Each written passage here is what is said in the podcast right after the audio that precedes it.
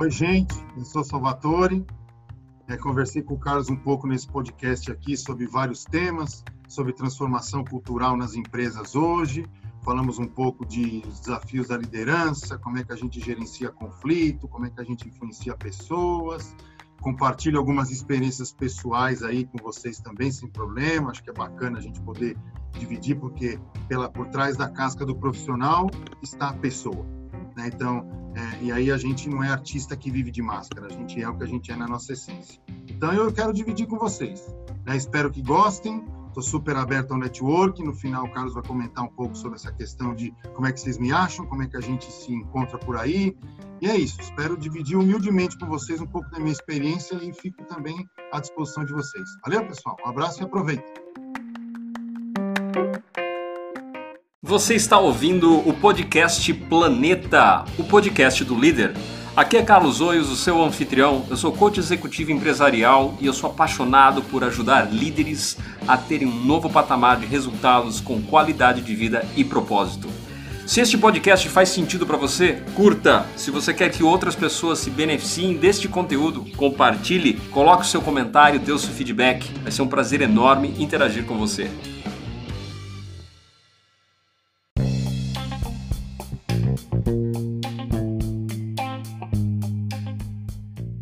Todos muito bem-vindos a mais um episódio do podcast Planeta, sempre trazendo conteúdo e pessoas interessantes e relevantes para você, para que você possa continuar elevando a sua liderança a novos patamares de resultados e de excelência. E hoje estou trazendo uma pessoa que tem uma carreira incrível uh, em bancos, Salvatore Clemente, e como de costume, Salvatore, excelentes boas-vindas aqui. Fiquei muito feliz que você topou fazer esse bate-papo, porque eu acredito que você vai agregar muito para nossa audiência.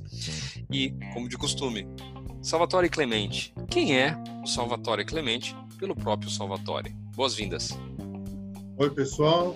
Salvatore, 45 anos de idade, casado, três filhos, filho de italiano, palmeirense, por excelência, né? 31 anos aí de carreira predominantemente instituição financeira, é, vocacionado e, e, e, adorado sempre na área de operações atuando. Acho que o, o objetivo aqui é, é contribuir com a minha experiência e a gente dividir com o grupo. Sensacional. Gratidão, Salvatore. Vamos começar aqui a brincadeira, porque antes da gente ligar a gravação, você estava me colocando alguns pontos interessantes.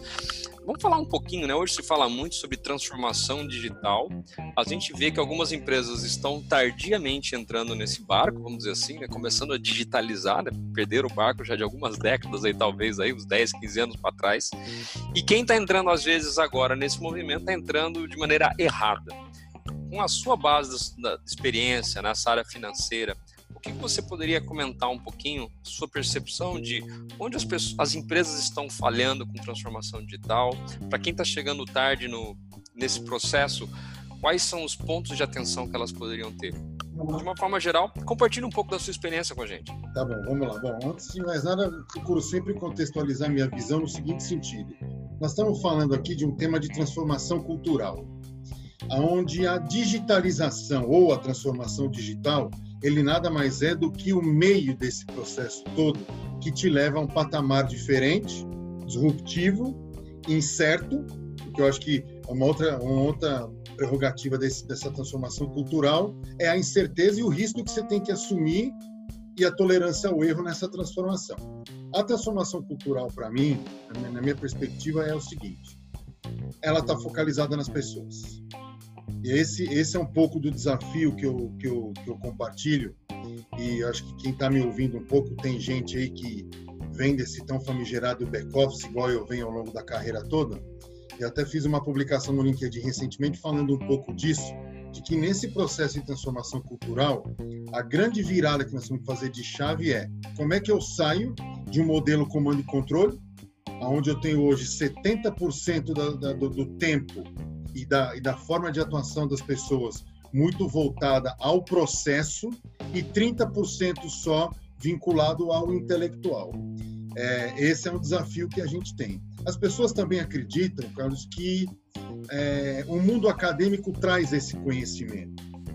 Só que eu tenho aprendido um pouco, ao longo dessa minha jornada, estudando bastante um pouco o assunto, de que o acadêmico está disponível para qualquer um de nós, para mim, para você, para todo mundo, porque hoje o que a gente tem de universo de conteúdo online disponível e acessível às pessoas, então o técnico a gente vai adquirir o conhecimento. Agora, e o tácito da conversa? Que é a forma de agir dessas pessoas frente à circunstância que está se colocando no mercado. Então, esse momento de, de, de transformação cultural, para mim, o que eu sinto falta ainda de um modo geral é protagonismo das pessoas em assumir o comando do negócio, trazer para si é, é, a vontade de querer fazer e não ficar esperando com que quatro anos de faculdade vão lhe dar conhecimento, porque você estudar, se o cara que se forma hoje, e aí tem outra questão que o mercado tem falado muito, é o seguinte, nenhum de nós hoje está formado, pode falar que está formado mais. Porque o que a gente aprendeu há quatro anos, hoje já não serve mais. Então, nós estamos em processo de formação contínua. Né? Eu tenho falado com alguns autores aí bastante relevantes do mercado, falando desse tema de transformação cultural, executivos na faixa dos seus 60, 70 anos, que não estão sentados numa cadeira mais de faculdade, mas estão praticando e compartilhando conhecimento e conteúdo voltado a essa questão de maneira ininterrupta. Então, acho que o grande desafio hoje, para resumir um pouco a primeira questão que você colocou, o desafio está nas pessoas. Eu acho que a gente tem um desafio das pessoas, tem o desafio do time, porque tem muita companhia que, que é, ele, ele, ele, acaba perdendo o time. E aí tem outra questão que as pessoas às vezes me abordam, e eu sempre digo o seguinte: o cara não perde para o concorrente direto dele. Ele perde para a evolução do mercado que ele não acompanha. Então, o que, que acontece? Você, e aí eu digo sempre, pessoas da área operacional, sejamos protagonistas. É dessa forma que eu gostaria de conduzir a conversa aqui, para compartilhar um pouco com as pessoas a minha visão, um pouco da minha experiência e a gente tocar a conversa nessa linha. Excelente, Salvatório. O negócio já começou em altíssimo nível. Estou anotando aqui febrilmente. Aliás, eu, tô, eu tô, falo para você, meus caros, vocês estão nos ouvindo agora. Você que está nos ouvindo agora. Eu sei que o pessoal às vezes faz exercício, malha, mas a quantidade de conhecimento, de insights que tem aqui, faz uma pausa e anota. Nem que você ponha um gravador no seu telefone, mas anota. Coloca pontos para você trabalhar, porque não é sempre que você tem a oportunidade de ouvir esse, é, é, é, essa maturidade que está sendo falado aqui, porque a gente ouve muito blá blá blá no mercado em relação aqui. Então, anote para você colocar em prática, fazer pesquisas, nem que seja para entrar em contrato com o Salvatore, fazer network, para que a gente possa trabalhar isso aqui. Vamos falar sobre o protagonismo. Na sua experiência, quais são as principais características para que o back-office, né, como você falou, faz gerado back office, para quem está na operações, está sistematizando, quem não está no, no, no, customer face, vamos dizer assim, está fazendo a, a, roda girar, enquanto o marketing de vendas faz seu trabalho, fazendo a roda girar, quais são as, quais são as eh, competências fundamentais para os executivos uh, que, que precisam ter esse protagonismo? Né? Porque não adianta a pessoa ter vontade, mas ela não ter competência. Né? E também não adianta ela ter competência e não ter vontade. Então, assim, não, você precisa ser protagonista. Então, como é que você se prepara para esse protagonismo nesse processo de transformação cultural? Tá, a primeira coisa que eu divido com, a galera é o seguinte: a gente precisa é, é saber lidar com o que eu chamo de, de, de motor 1 e motor 2. O motor 1 é o dia a dia que eu tenho hoje, é de onde sai a rentabilidade da companhia, é de onde sai o dinheiro para fazer o investimento em novas tecnologias, em novas formas da, da companhia atuar, e o motor 2, que é o processo da, da, da, da, mudança e da transformação. Eu, a minha crença é de que não faz sentido montar grupos apartados para olhar o que está em andamento versus o que tem que fazer de novo. Porque a mudança ela é contínua. Ela, quando começa, futuro incerto, resultado incerto, você tem que estar tá focalizado no objetivo. Né? Então, eu diria que esse protagonismo que eu tenho colocado com algumas pessoas, ele é no seguinte sentido: primeiro, é, os caras têm que saber lidar com empoderamento. Eu vejo muita gente de operações quando você fala com as pessoas que o cara, quando você dá uma liberdade pro cara, quando você deixa a pessoa participar de uma reunião, as pessoas se espantam e falam: Nossa, mas eu vou sair da minha mesa, você vai me levar numa reunião? Eu não sei nem o que falar. Então, assim, com menos preocupação de como falar e de que jeito se expressar, reservadas as questões, óbvio, de respeito, educação, eu não vou nem discutir aqui a essência, mas é, as pessoas têm uma dificuldade muito grande hoje de, de, de elas não estão percebendo que está sendo dado o protagonismo a elas. Então, e, e aí resiste, porque fala, putz, mas se eu sair duas horas da minha mesa, e esse monte de papel que está aqui, vai acontecer o quê? E o final do dia, vai acontecer o quê? Né, o que, que vai ser de mim? Então, eu acho que é, empoderamento é um tema importante, as pessoas se aperceberem que estão recebendo esse empoderamento para fazer uso dele e ocupar o espaço, e você vê que esse processo de transformação, com empoderamento das pessoas, onde o cliente passa a ser o foco central de toda e qualquer conversa que você faça na companhia, toda essa metodologia ágil que vem vindo no mercado, ela quebra as barreiras, ela tira divisórias, ela tira é, é, é, salas de pessoas, ela rompe as barreiras da hierarquia e faz com que você tenha um grupo de pessoas buscando por um objetivo, independentemente da posição que ela ocupa. Mas a grande dificuldade que eu vejo hoje, lidando muito com esse tema de operações, é a questão do protagonismo relativo ao empoderamento das pessoas. Tem outra coisa também, Carlos, que eu tenho percebido, isso é, é uma coisa que acontece até comigo, né? atualmente eu percebo bastante, que é o seguinte: o pessoal de operações tem que se aperceber que ele tem capacidade de atuar em qualquer ramo de atividade que existe no mercado como um todo. Eu te falo de banco, mas qual é o skill? O cara de operações ele adquire um conjunto de competências ao longo da carreira que ele não percebe que ele tem.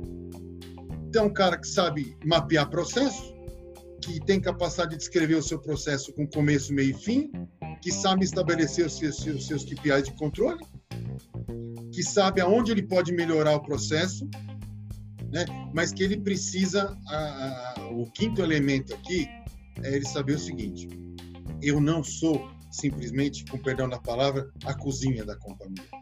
Aqui não é receber o pedido do garçom e entregar o prato pronto. Aqui é ser protagonista no seguinte sentido, de provocar, propor soluções, direcionar, porque eu sempre digo para as pessoas o seguinte: ninguém conhece da companhia, na sua essência, melhor do que o time da área de operações. Porque ele se relaciona com o comercial, se relaciona com as outras áreas, ele tem que conhecer o todo como funciona e o quanto de capacidade represada tem nesse time de operações de influenciar a experiência do cliente. Esse é o desafio que nós estamos agora, entendeu? Extraordinário. Sensacional. Anotei aqui alguma, algumas das alguns pontos chaves do que você falou, né? Para trabalhar esse protagonismo, primeiro empoderamento, né? Autoempoderamento, pelo que eu entendi que você falou. A pessoa, ela, você falou, o que, que eu vou falar? A pessoa ela precisa entender que ela tem algo a agregar.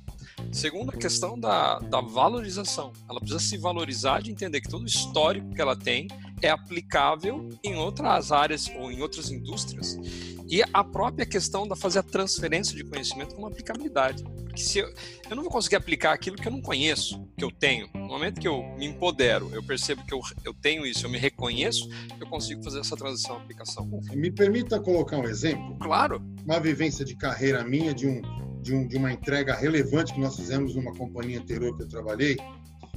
É, a companhia tinha um, um processo bastante relevante de contingências de passivo de ações judiciais. E um belo dia nós chegamos à conclusão que o advogado estava fazendo o papel que não era de advogado. Ele não estava sabendo se posicionar e defender a companhia com a propriedade que, que aquilo requeria. Então, a que ponto chegamos? Nós trouxemos para a jurisdição da área de operações toda a elaboração da cronologia de fatos, documentos e acontecimentos do relacionamento daquele cliente com, com a empresa, emitimos opinião a respeito para dizer a companhia está certa ou está errada, dos casos que, que está certo, para o escritório traduzir para a linguagem jurídica e defender a companhia até o fim, e para os casos que a companhia tinha alguma falha, qual é o acordo de menor valor do ponto de vista de impacto financeiro para a companhia que nós poderíamos alavancar.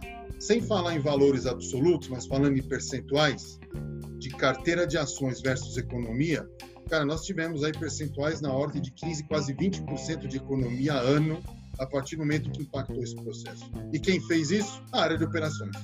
A hora que ele assumiu o protagonismo e falou, o advogado, isso aqui não é coisa sua. Isso aqui é coisa nossa. Você não entende de, de produto bancário. Nós entendemos de produto bancário. A hora que nós conseguimos mobilizar um conjunto de pessoas que entenderam a ideia, compraram a ideia e decidiram seguir adiante, cara, nós fizemos um trabalho espetacular. Então, esse é só um exemplo que eu gostaria de, de dividir com o grupo, para dizer o seguinte: dá para fazer muita coisa, às vezes a gente não percebe. A gente não percebe, porque a gente está muito acostumado com comando e controle. Manda quem pode, obedece quem tem juízo e não é por aí. Isso tem que ser feito pelas pessoas, entendeu? Excelente, excelente. Muito, muito bom. Vamos falar agora de processo de tomada de decisão. Uma coisa que a gente estava comentando antes, eu achei muito interessante. Né? A, a gente toma milhares de decisões no dia a dia. Só que a maior parte dessas decisões não tem grandes consequências, né? Dependendo da linha de pesquisa ou da referência, nós estamos falando de 20 mil a 35 mil decisões por dia. Micro decisões. Que roupa que você vai ter, que você vai tomar água, você vai tomar chá. Micro decisões. Mas no trabalho de dentro de bancos, superintendência, na carreira executiva de uma forma geral, você precisa tomar decisões difíceis. Como é que é seu processo de tomada de decisão? Como é que você pode ajudar alguém que está precisando tomar uma decisão grave, séria, com grandes consequências dentro de um, de um ambiente corporativo que tenha é, consequências assim, de larga escala? Conta um pouquinho para gente esse processo. Tá. É, primeiro, assim, esse processo de tomada de decisão, nesse nível executivo que a gente está falando aqui, ela, ele é difícil, porque no final das contas é um pouco carreira solo. Você, você, você se sente um pouco sozinho em ter que tomar algumas decisões que são inerentes à posição que você ocupa. Isso é um processo natural. O que eu tenho dito, que eu procuro praticar na tomada de decisão é buscar ter o máximo de elementos possíveis, e aí eu falo de dados, de informações, de entrevistas com pessoas, de, de, de fazer efeito cruzado de uma informação que você recebe de um lado e fazer efeito conferido do outro, para que você tome a melhor decisão. É, é, é, muito, seria muito tranquilo falar, putz, envolve a liderança, fala com o time da média liderança para ver a opinião dos caras, porque bicho, não vai chegar a decisão que você tem que tomar. No nível, no nível que eu estou hoje, onde você lida com, com altos diretores, vice-presidentes, presidentes, é, é, como diz o outro, com perdão da palavra, amigo, você está sendo pago para tomar decisão. Então você precisa é, se cercar de dados, fatos, informações. É, é, trabalhar com analytics é muito importante, porque você tem que ter informação na mão para você poder tomar a melhor decisão e não simplesmente é, é, inferir. E, e costumo dizer que posição de gestor, cara, é coração trancado na gaveta. É duro dizer isso, mas é a realidade. É coração trancado na gaveta e decisão racional. Eu acho que essa é a grande, esse é o grande, o grande diferencial que a gente tem que buscar nessas posições de liderança. As decisões têm que ser tomadas baseado em racionalidade. Não pode prevalecer a amizade, o relacionamento, o gostar do outro. É, decisões são decisões. Eu costumo sempre dizer que não tem certo e não tem errado.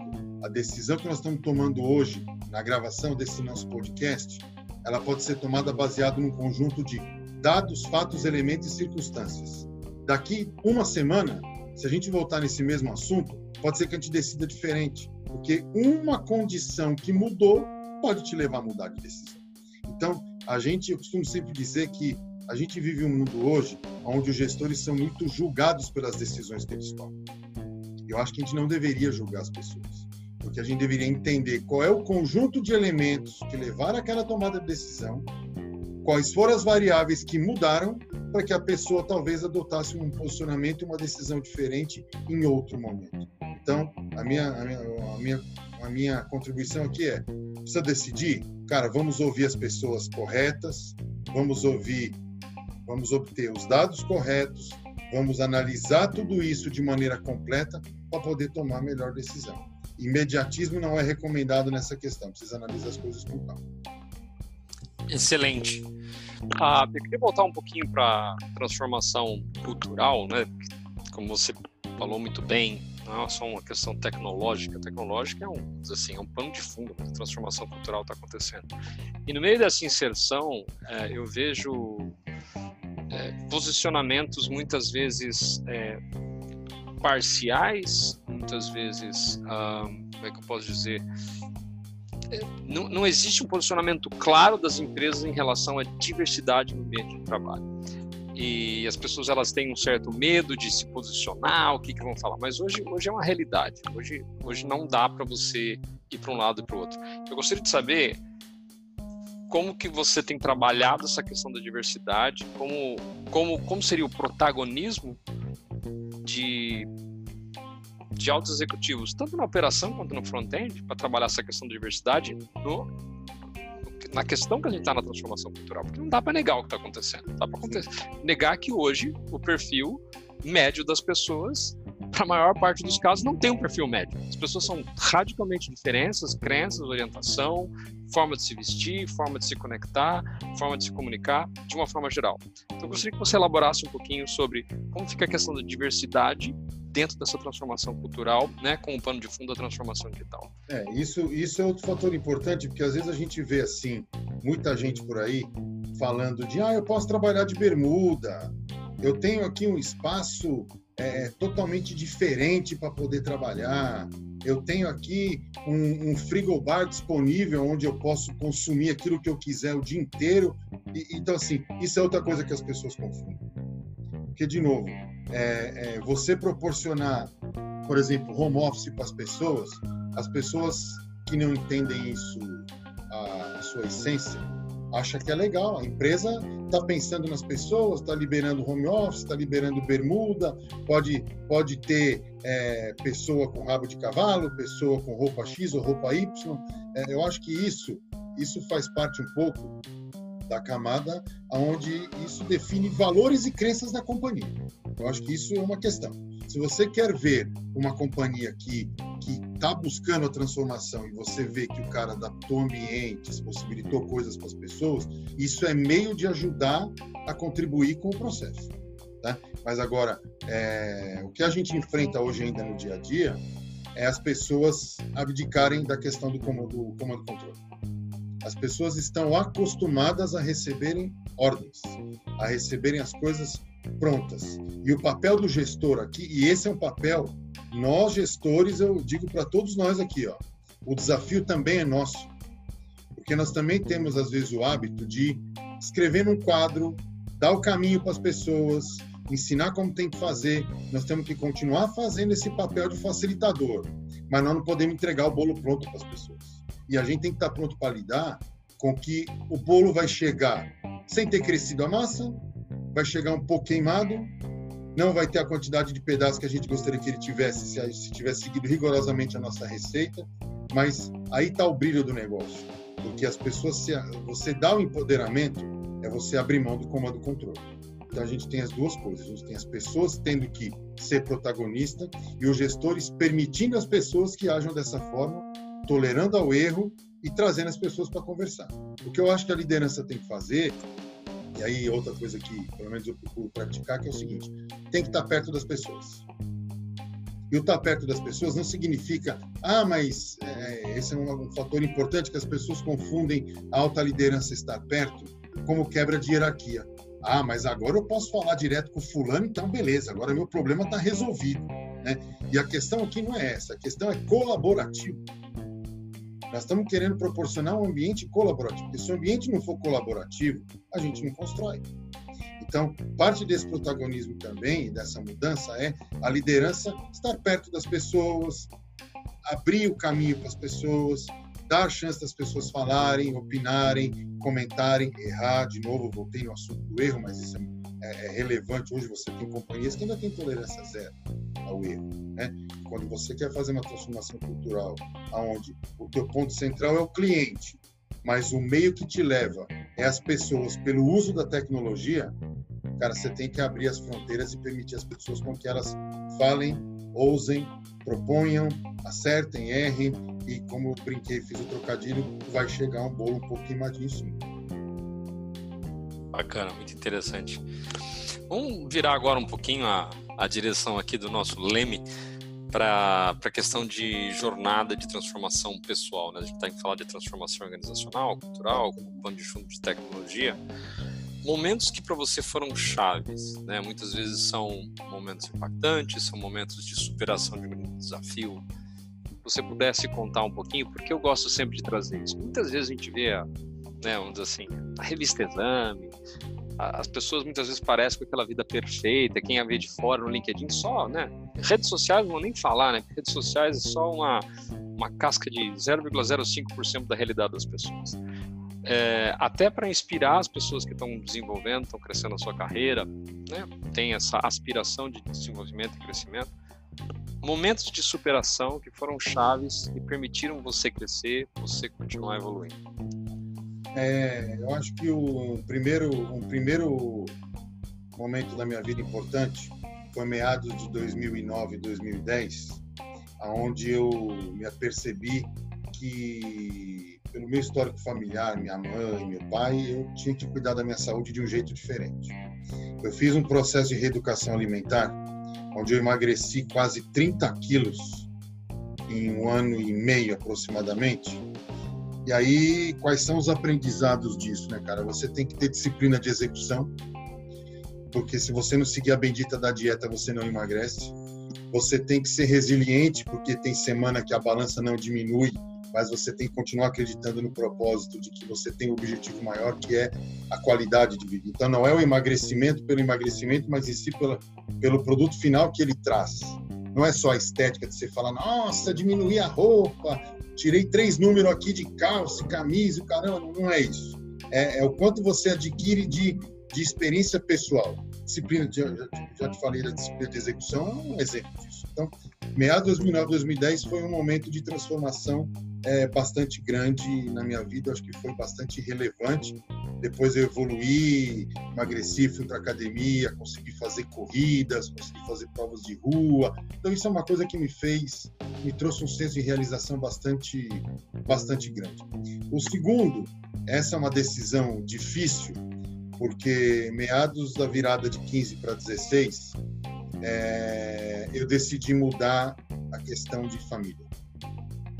Eu saí de um relacionamento que durava os seus 14 anos, mas do qual eu estava extremamente numa zona de conforto, à deriva totalmente, e falei, putz, eu preciso virar a chave desse negócio. Não quero mais.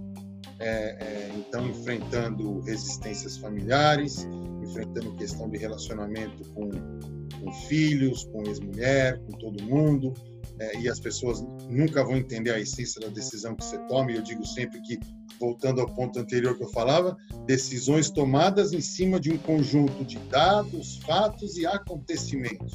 Aí você olha para você e fala, putz, estou pensando em tudo menos em mim. Então preciso me priorizar. Preciso tomar uma decisão e preciso fazer diferente. E aí só que é o seguinte, a vida como ela é, não é mundo de Alice. As coisas não são tranquilas. Você vai enfrentar barreiras, vai enfrentar gerenciamento de conflito na veia, na veia, você tem que lidar com isso e, e, e resolver, né? E aí adicionando um componente a isso, né? Vamos admitir que a gente é ser humano, você, você se permite evoluir a vida. Passa um certo tempo e você volta a se relacionar. E aí volta o chumbo grosso de novo, né? Porque você fala, putz, né? Vem, vem uma série de questões na mesa. Então, foi um desafio pessoal grande, foi um desafio pessoal importante, mas eu diria que hoje, olhando todo o espectro da minha vida, eu diria para você que talvez eu, já, eu tenha entendido por que, que essas coisas aconteceram. As coisas não são de graça, não tem almoço grátis. No momento que eu, vou, eu me separei, eu tive a oportunidade de voltar para casa dos meus pais. E aí, por que, que eu estou dizendo isso? Eu consegui viver os últimos 12 meses úteis do meu pai e da minha mãe. Por ser filho único, me acolheram de volta, então eu tive a oportunidade de voltar com a minha comidinha da mamãe durante 12 meses e ter essa, esse convívio diário com a minha mãe e com meu pai. E foram exatos 12 meses, porque em seguida depois vieram os problemas de saúde, as comorbidades da idade e culminou que em 2019 partiram os dois. Né? Então, a hora que eu olho hoje e faço uma reflexão, eu falo, putz, olha o que, que é a vida, olha, olha o nível de protagonismo que a vida me chama para dizer assim, amigo, você toma uma decisão que se afeta a família, que você é, é, desconstrói toda uma visão que você tinha, você volta a morar com pai e mãe, e aí depois de um tempo você vê e, e, e apoiei meu pai e minha mãe irrestritamente. Compartilhe com as pessoas. Filhos, não abandonem seus pais. Mantenham vigilância sobre isso, porque eu fui filho único, guerreiro até o final, cara, tinha cuidadora para trocar fralda da minha mãe, para fazer tudo que tinha que fazer, e, e, eu não me arrependo absolutamente em nada, absolutamente em nada de fazer por eles o que eu fiz. Agora, hoje eu olho para trás e digo o seguinte, putz, acho que entendi o que aconteceu. Então, eu me separei, enfrentei uma porrada de problema, tive o apoio dos meus pais, vivi 12 meses com eles e depois disso, literalmente, a maionese desandou. Então, olha o privilégio que a vida me proporcionou de ter lidado com duros temas de um lado, mas olha o que eu consegui alavancar com esse negócio. E aí, já me remetendo para concluir a, a resposta, é falando um pouco do momento que eu vivo hoje, também nesse processo de transformação, é, depois que se foram meus pais, eu olhei para mim, olhei no espelho e falei, Salvatore, você já cuidou de filho, já cuidou de ex-mulher, já casou de novo, já cuidou de pai e mãe, já fez academia. Agora o Salvatore precisa parar para cuidar dele. E aí o Salvatore foi fazer um check-up, tinha uma cirurgia para fazer, e aí eu decidi que esse ano 2020 eu ia me priorizar dividido em três pilares. O pilar da minha saúde, eu estou cuidando mais de mim. O pilar da minha carreira, então, eu estou olhando sim a minha carreira, eu estou me confrontando a mim mesmo, analisando se eu estou, estou no lugar correto, estou fazendo as coisas corretas, me relaciono com as pessoas corretas, tá legal o meu network, até o menor detalhe, putz, currículo tá legal, LinkedIn tá legal, como é que tá todo esse cenário? É, porque assim, é uma outra coisa que às vezes a gente, a gente pensa é que a gente é eterno na cadeira que a gente está sentado hoje e a gente não se prioriza. Então, passei grandes períodos em companhias anteriores, que agora o meu desafio qual que é? Eu quero estar pronto para o mercado no momento que for melhor para mim e para a companhia que eu vou trabalhar. E o terceiro pilar que eu me priorizei foi o pilar de atualização de estudo, não acadêmica. Não estou voltando para uma cadeira de faculdade. Não estou fazendo outra pós-graduação. E olha que eu fui olhar formação de C-Level na FGV, fui olhar cursos de, de intercâmbio para executivo, e eu cheguei à conclusão que esse ano eu não vou fazer nada disso. Primeiro semestre eu vou fazer três cursos de curtíssima duração voltado a business agility, como é que você transforma a companhia exponencialmente, como é que se influencia a transformação cultural por meio das pessoas dentro das empresas. Eu vou fazer três cursos voltados a esse ponto. Então, a minha experiência pessoal que eu compartilho é um pouco disso. Sensacional, incrível sua sua jornada e, e gratidão por por você compartilhar isso tudo para a gente, né? Você mencionou a questão de gestão de conflitos, é um dos meus temas favoritos. Ah, como você trabalha conflitos ou como você faz o coaching, uma mentoria de pessoas que estão passando por um momento de conflito? Alguns insights sobre esse processo. É a, primeira, a primeira coisa que eu, a propósito, tive que aprender, um aprendizado particular meu, é, é ouvir mais e falar menos. E se você entrar num conflito falando, o bicho vai confrontar, cada um vai defender o seu ponto de vista, e, e você saber ouvir no gerenciamento de conflito não significa dizer perder a conversa, que esse é o julgamento que as pessoas fazem. Ah, fulano perdeu, nada que for discutir com o outro, perdeu. Né? É o julgamento que vem, é a questão de você é, saber ter a, a sabedoria, acho que essa é a palavra, de dar um passo para trás, deixa o outro falar, processa e se posiciona. Eu acho que o gerenciamento de conflito pressupõe o saber ouvir. Segundo, o gerenciamento de conflito pressupõe o respeito à opinião do outro. Então, por exemplo, eu tenho um cargo de alta liderança. Eu tenho duas pessoas da média liderança que traz um tema para mim. Por mais que às vezes eu decida mediante a melhor proposta de um versus a melhor proposta de outro, mas isso não significa dizer que eu estou desautorizando a proposta do outro. Isso significa que, de novo, voltando ao ponto que eu mencionei, decisões tomadas no momento, baseada num conjunto de dados, fatos e acontecimentos que, tô, que você tem que tomar uma decisão. Então, gerenciamento de conflito é você ter que saber ouvir e respeitar a opinião do outro. Né? E, assim, nessa posição, por exemplo, que eu ocupo hoje, você pega uma área do tamanho da, da, da que eu toco, a palavra final é a minha. Agora, nem sempre as decisões são doces, às vezes é azedo. Mas, cara, gerenciamento de conflito pressupõe saber ouvir, respeito acima de tudo e espaço para o outro poder pôr o seu ponto de vista. Porque se você cercear o direito do outro de falar, ou de expor a opinião, às vezes tem gente que às vezes eu vejo chegar pro cara e fala assim, já nem fala que eu não quero nem ouvir. Eu já decidi o que eu tinha que decidir, nem perca seu tempo de vir falar comigo que eu não quero nem escutar. Cara, isso só aí já está estabelecido o conflito. Porque às vezes o cara não quer, entre aspas, ganhar aquela batalha.